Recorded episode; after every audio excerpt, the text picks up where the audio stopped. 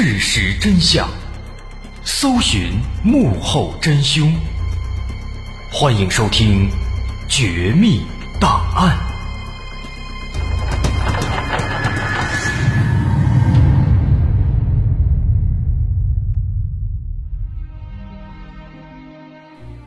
还原事实，探索真相。欢迎来到今天的《绝密档案》，我是大碗。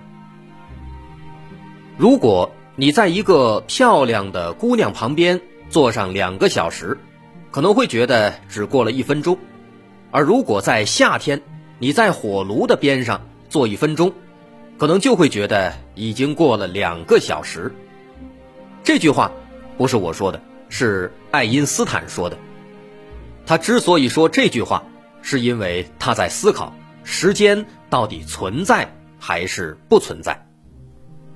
我们可以想象一下，如果所有的能够计量时间的工具都从世界上消失了，那么时间还存在吗？时间还有意义吗？这个问题其实很难回答。爱因斯坦提出，时间是一种错觉。具体来说，人们只是为了约束自己或约束他人而设计出了时间的概念，它是人类自主意识的产物。是人类在认知上的错觉。人类之所以感受到时间的变动，是因为有一些客观的参照物。所以，爱因斯坦认为时间应该是不存在的。另一位科学巨匠霍金也曾经提出，宇宙的时间就是从大爆炸开始的。在大爆炸之前，宇宙当中没有物质，这个时候谈论时间是没有意义的。因为没有物质可以表现时间，只有物质存在，时间才有意义。所以说，时间它是不可能独立存在的。当然，并非所有人都支持爱因斯坦和霍金的观点。不过，这两位科学巨匠的这番话，无疑给后世留下了巨大影响。为了搞清楚时间到底存不存在。美国国家航空航天局，也就是我们常说的 NASA，他们曾经尝试做了一个匪夷所思的时间剥夺实验。这场实验不仅集结了强大的科学家团队，还成为了有史以来历时最长的时间实验。但这个实验听起来其实很简单，把一个人关在一个完全封闭的洞穴中，让他独自生活两百一十天。看看它到底会发生什么？那这样的一个实验形式可能会让我们感到非常疑惑：让一个人在封闭的空间里独自生活，这和时间是否存在能有什么关系呢？其实具体来说啊，科学家们想知道的是，如果我们能够忽视时间的存在，如果我们感知不到具体的时间，那么会发生什么？如果我们自己的身体都丧失了对时间的感知，那么人类会不会因此变得长生不老呢？根据这个实验结果，科学家们就可以反推出时间是否真的存在了。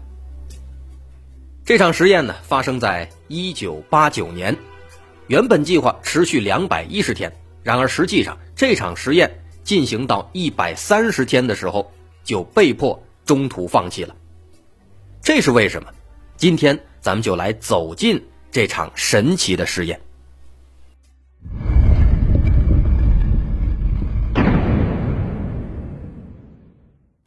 我们把时间拨回到一九八九年，在那一年，NASA 为这场实验投入了很大的精力。他们精心选择了新墨西哥州的一个天然洞穴作为实验场所，它位于人迹罕至的山区。其内部空间足够宽敞，而且有三十多米的深度，可以摆脱外界的阳光和声音的影响。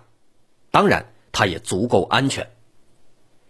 他们在洞穴的最深处建造了一栋小房子，房子面积不大，只有二十几平，但是麻雀虽小，五脏俱全，基本的家具和生活用品一应俱全，还有一个小小的独立卫生间。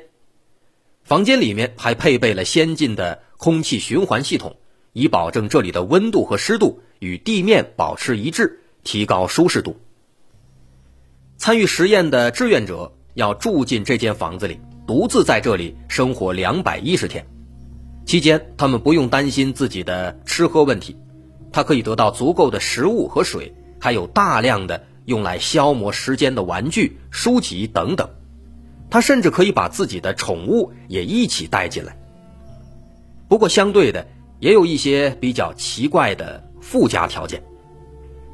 首先，他们要接受全天二十四小时的监控，房间里安装了许多摄像机，研究人员会二十四小时不间断的观察房间里的情况。其次，他几乎不能和外界交流，但他的房间里会有一个电话，因为每周。会有一次和地面的实验人员进行沟通的机会，这是他唯一的和其他人交流的契机。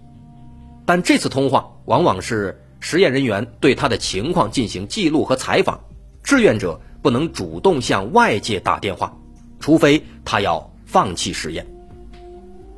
除此之外，最重要的一点是在房间里没有任何的计时工具，没有钟表。受试者无法得知此时此刻的具体时间，而且由于地处洞穴深处，他也看不到太阳和月亮，也无法感受到白天和黑夜。这一点限制直接剥夺了他感知时间的所有途径，也是这场实验最核心的一项要求。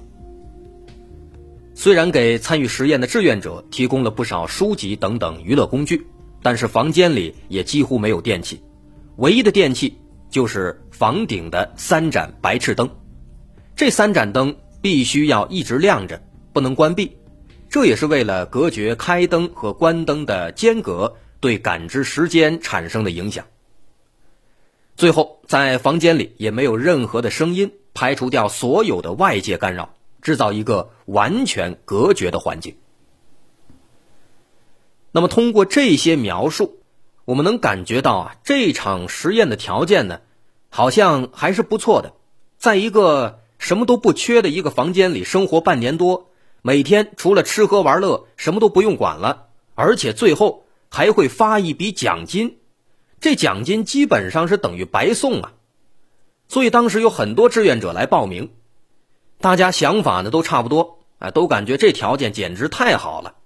虽然有一些比较奇怪的限制，比如看不到时间，但是时间这样的东西啊，好像只有在自己忙碌的时候才能体现它的价值。反正每天除了吃就是玩，也不用上班了，那还看什么时间呢？用不到啊。可能唯一让人感觉不太舒服的，就是要接受全天二十四小时的监视。但是这和安逸的生活比起来，似乎也没什么大不了的。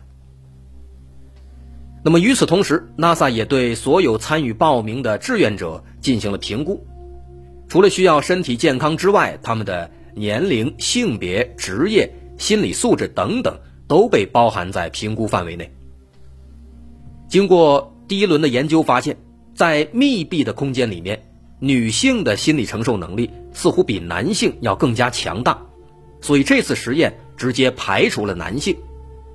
之后又经过了层层的竞争筛选，最终有多达二十名健康的女性进入了候选范围。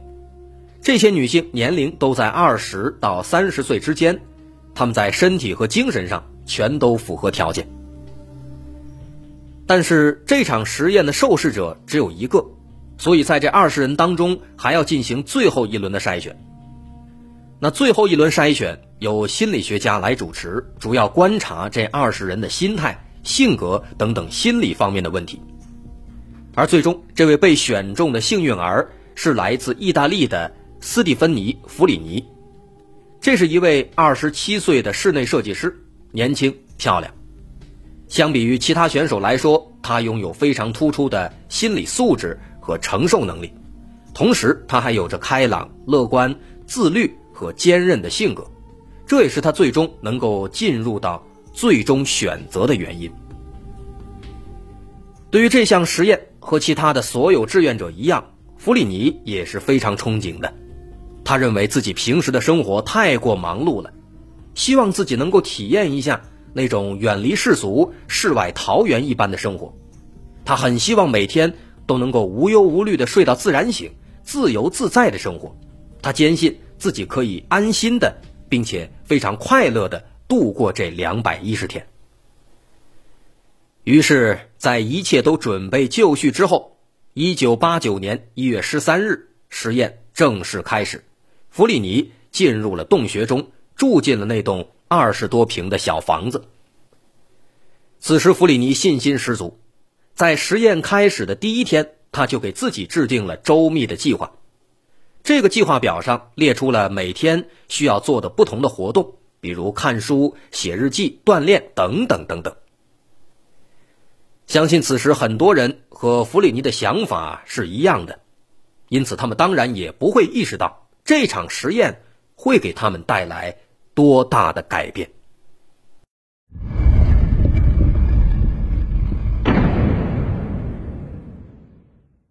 在实验开始的前十天。一切都十分正常，弗里尼非常自律，每天严格按照自己的计划吃饭、睡觉、锻炼、读书、思考，可以说一切都在按照他的计划顺利执行。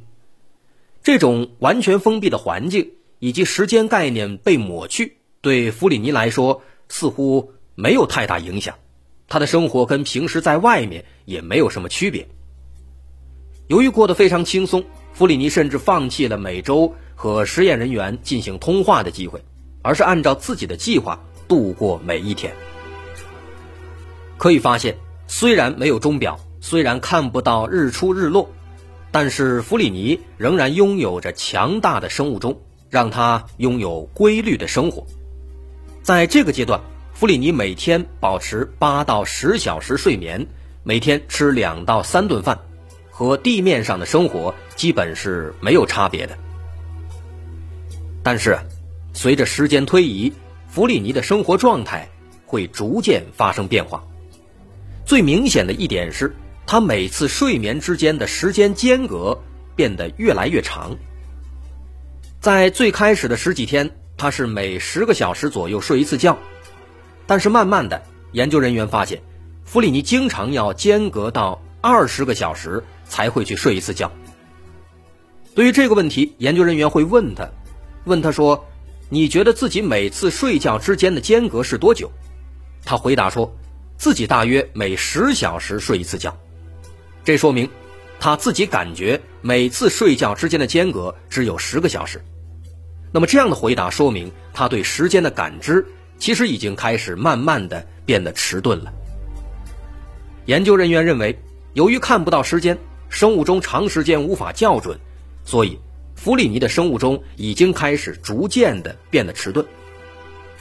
不过在这种状态下，弗里尼好像并没有感觉到疲惫，在精神方面也还是比较稳定的。可以说，此时除了睡眠间隔，其他方面和之前还是一样的。但是这仅仅是一个开始。生物钟出现问题，其实就暗示了之后会出现悲惨的结局。在六十天之后，弗里尼的生物钟开始变得紊乱了。在没有时间作为参考标准的情况下，他对自己的生活节奏开始逐渐失去把控能力。在这个时候，他几乎每次都要间隔二十多小时才会睡一次觉，而且每次睡觉的时长都会超过十几个小时。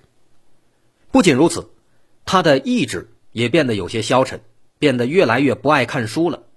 在每周一次的通话时间里，他说自己感觉看书很单调，没什么意思，不想看了。弗里尼这样的表现引起了研究人员的担忧。为了让实验能够继续进行，让弗里尼拥有更多的打发时间的手段，于是此时研究人员给他补充了一些新的物资。包括一把吉他、一台无法显示时间但是可以玩游戏的电脑。不过那个时候的电脑里面也只有一些基础的纸牌游戏。再后来呢，还给他送来了两只可爱的小白鼠。他们认为这可能会让弗里尼感到更加的放松，可能会改善他的状况。这些东西确实起到了很大作用，特别是那两只可爱的小白鼠。给弗里尼带来了非常多的乐趣。他经常会和小白鼠玩，但小白鼠却本性难移，常常会偷吃房间里的食物。弗里尼就和他们斗智斗勇。那无论如何，这样的生活让弗里尼开始感到很充实。他又一次回到了最初那种乐观的状态。这些新的玩意儿确实让他感到了开心。在实验进行到第九十天的时候，弗里尼表示自己依然感觉非常棒，完全可以掌控自己的生活节奏。但尽管如此，研究人员还是通过监控摄像发现了异常情况。他们发现。虽然弗里尼他表面上认为自己仍然非常自律，但此时他的生物钟其实已经几乎不起作用了，他已经明显无法感受到时间长短。怎么体现？比如有时他能玩上二十多小时，然后只睡两小时就起床，但是他又不会感到非常疲惫，看起来仍然精神饱满；而又有时候他会整整睡上四十八小时。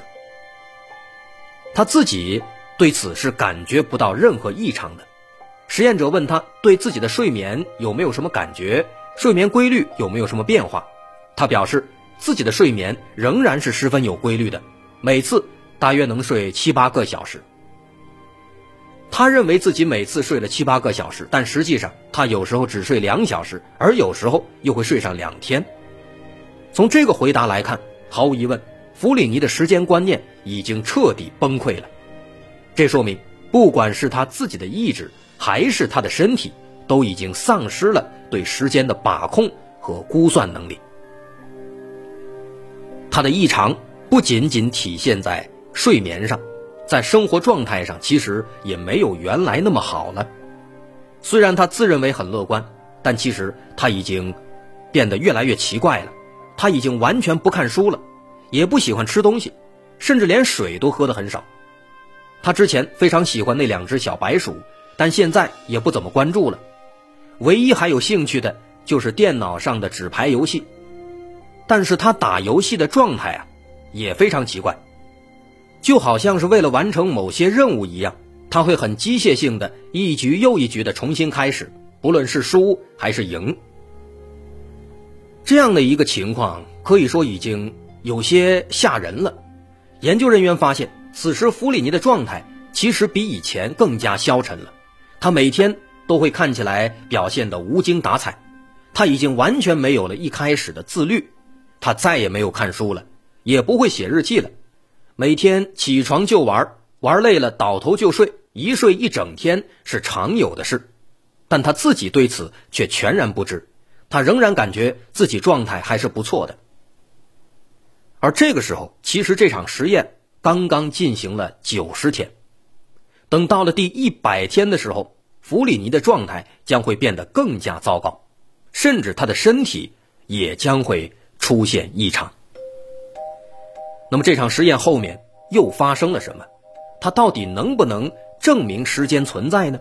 这场实验到底有什么样的意义呢？我是大碗，稍后下节咱们接着说。如果您喜欢，欢迎关注我的微信公众号，在微信搜索“大碗说故事”，点击关注即可。好，我是大碗，这场实验稍后下节咱们再接着说。